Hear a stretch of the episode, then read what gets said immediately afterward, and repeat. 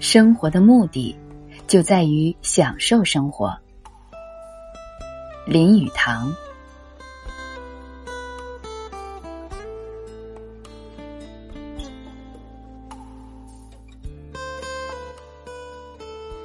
人生快乐的问题，生之享受，包括许多东西。我们自己的享受，家庭生活的享受，树、花、云、弯曲的河流、瀑布和大自然形形色色的享受。此外，又有诗歌、艺术、沉思、友情、谈话、读书的享受。后者这些享受。都是心灵交通的不同表现。有些享受是显而易见的，如食物的享受、欢乐的社交会或家庭团聚、天气晴朗的春日的野游。有些享乐是较不明显的，如诗歌、艺术和沉思的享受。我觉得不能够把这两类的享受分为物质的。和精神的，一来，因为我不相信这种区分；二来，因为我要做这种分类时总是不知是从。当我看见一群男女老幼在举行一个欢乐的野宴时，我怎么能说得出在他们的欢乐中哪一部分是物质的，哪一部分是精神的呢？我看见。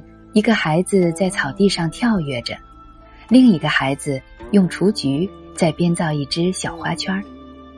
他们的母亲手中拿着一块夹肉面包，叔父在咬一只多汁的红苹果，父亲仰卧在地上眺望着天上的浮云，祖父口中含着烟斗。也许有人在开留声机。远远传来音乐的声音和波涛的吼声。在这些欢乐之中，哪一种是物质的，哪一种是精神的呢？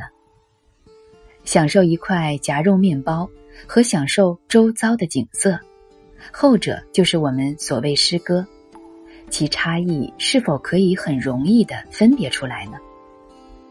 音乐的享受，我们称之为艺术。吸烟斗，我们称之为物质的享受。可是，我们能够说前者是比后者更高尚的欢乐吗？所以，在我看来，这种物质上和精神上的欢乐的分别是混乱的、莫名其妙的、不真实的。我疑心这分类是根据一种错误的哲学理论，把灵和肉严加区别。同时，对我们的真正的欢乐，没有做过更深刻、更直接的研究。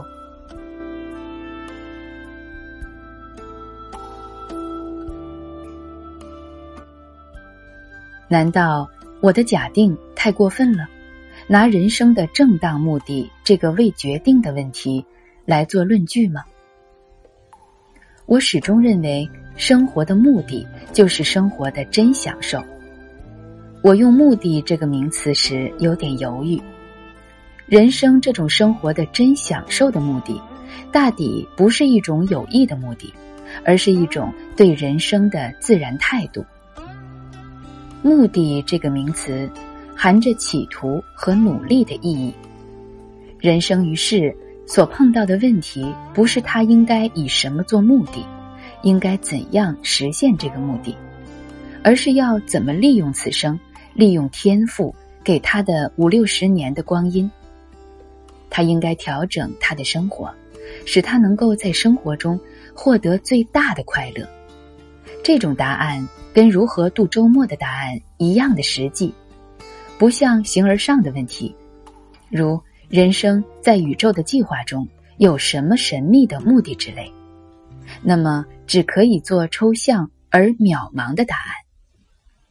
反之，我觉得哲学家在企图解决人生的目的这个问题时，是假定人生必有一种目的的。西方思想家之所以把这个问题看得那么重要，无疑的是因为受了神学的影响。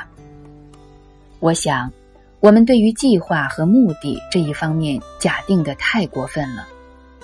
人们企图答复这个问题，为这个问题而争论，给这个问题弄得迷惑不解。这正可以证明这种功夫是徒然的，不必要的。如果人生有目的或计划的话，这种目的或计划应该不会这么令人困惑，这么渺茫，这么难于发现。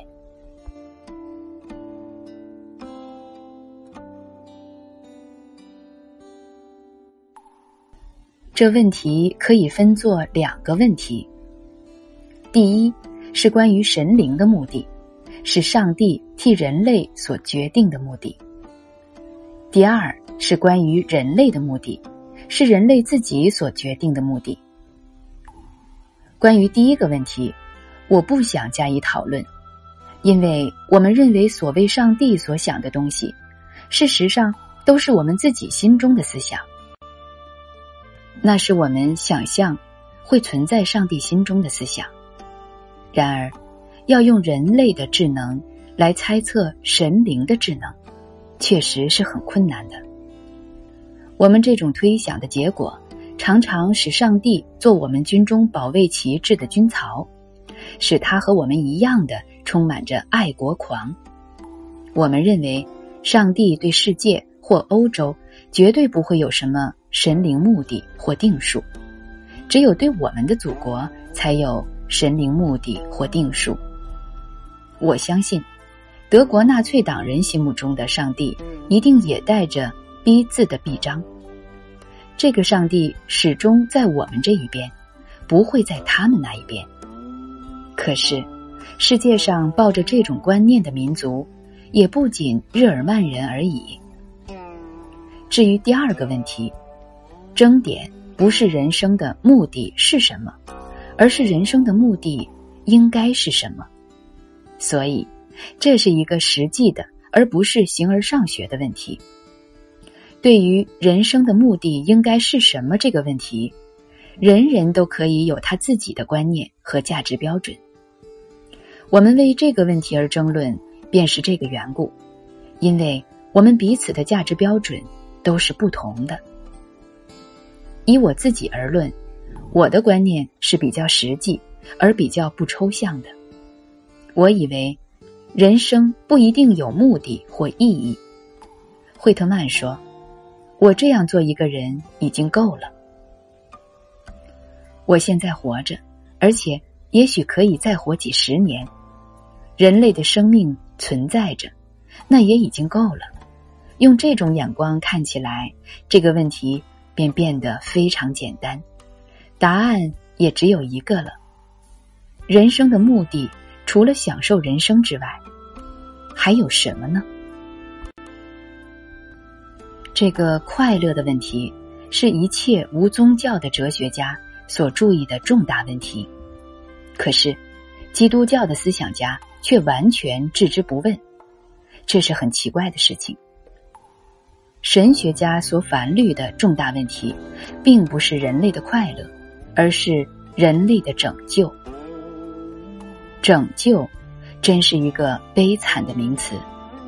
这个名词在我听来很觉刺耳，因为我在中国天天听见人家在谈救国，大家都想要救中国。这种言论使人有一种在快要沉没的船上的感觉。一种万事俱休的感觉。大家都在想全生的最好方法。基督教，有人称之为两个没落的世界——希腊和罗马的最后叹息。今日还保存着这种特质，因为他还在为拯救的问题而烦虑着。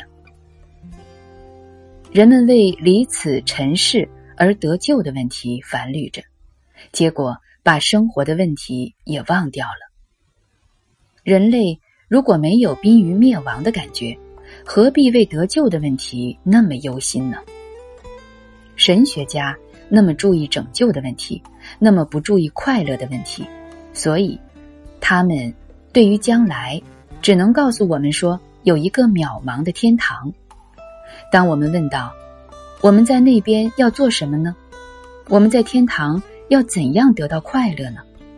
他们只能给我们一些很渺茫的观念，如唱诗、穿白衣裳之类的。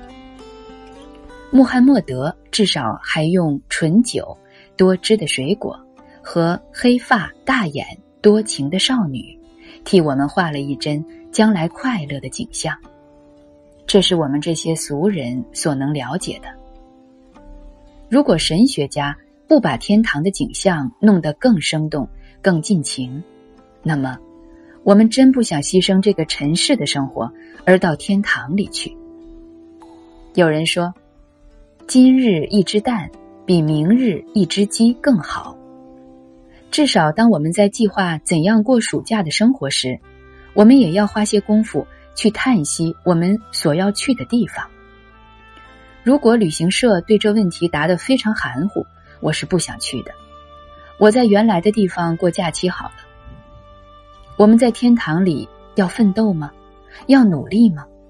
我敢说，那些相信进步和努力的人，一定要奋斗不息、努力不息的。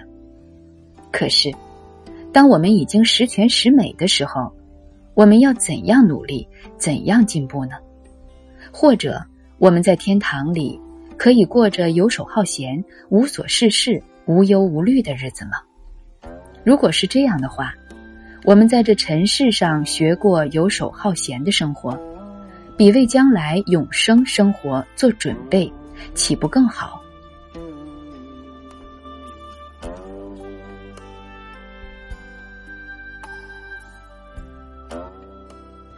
如果我们必须有一个宇宙观的话，让我们忘掉自己，不要把我们的宇宙观。限制于人类生活的范围之内，让我们把宇宙观扩大一些，把整个世界、石、树和动物的目的都包括进去。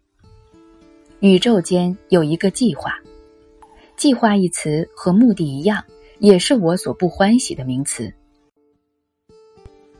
我的意思是说，宇宙间有一个模型，我们对于这整个宇宙。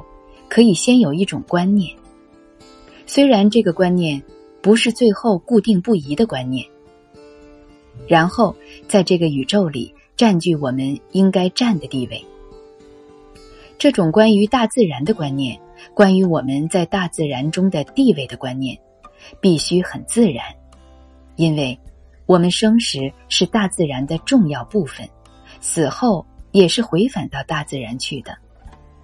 天文学。地质学、生物学和历史都给我们许多良好的材料，使我们可以造成一个相当良好的观念。如果我们不做草率的推断，如果在宇宙的目的这个更广大的观念中，人类所占据的地位稍微减少其重要性，那也是不要紧的。他占据着一个地位，那已经够了。他只要和周遭自然的环境和谐相处，对于人生本身，便能够造成一个实用而合理的观念。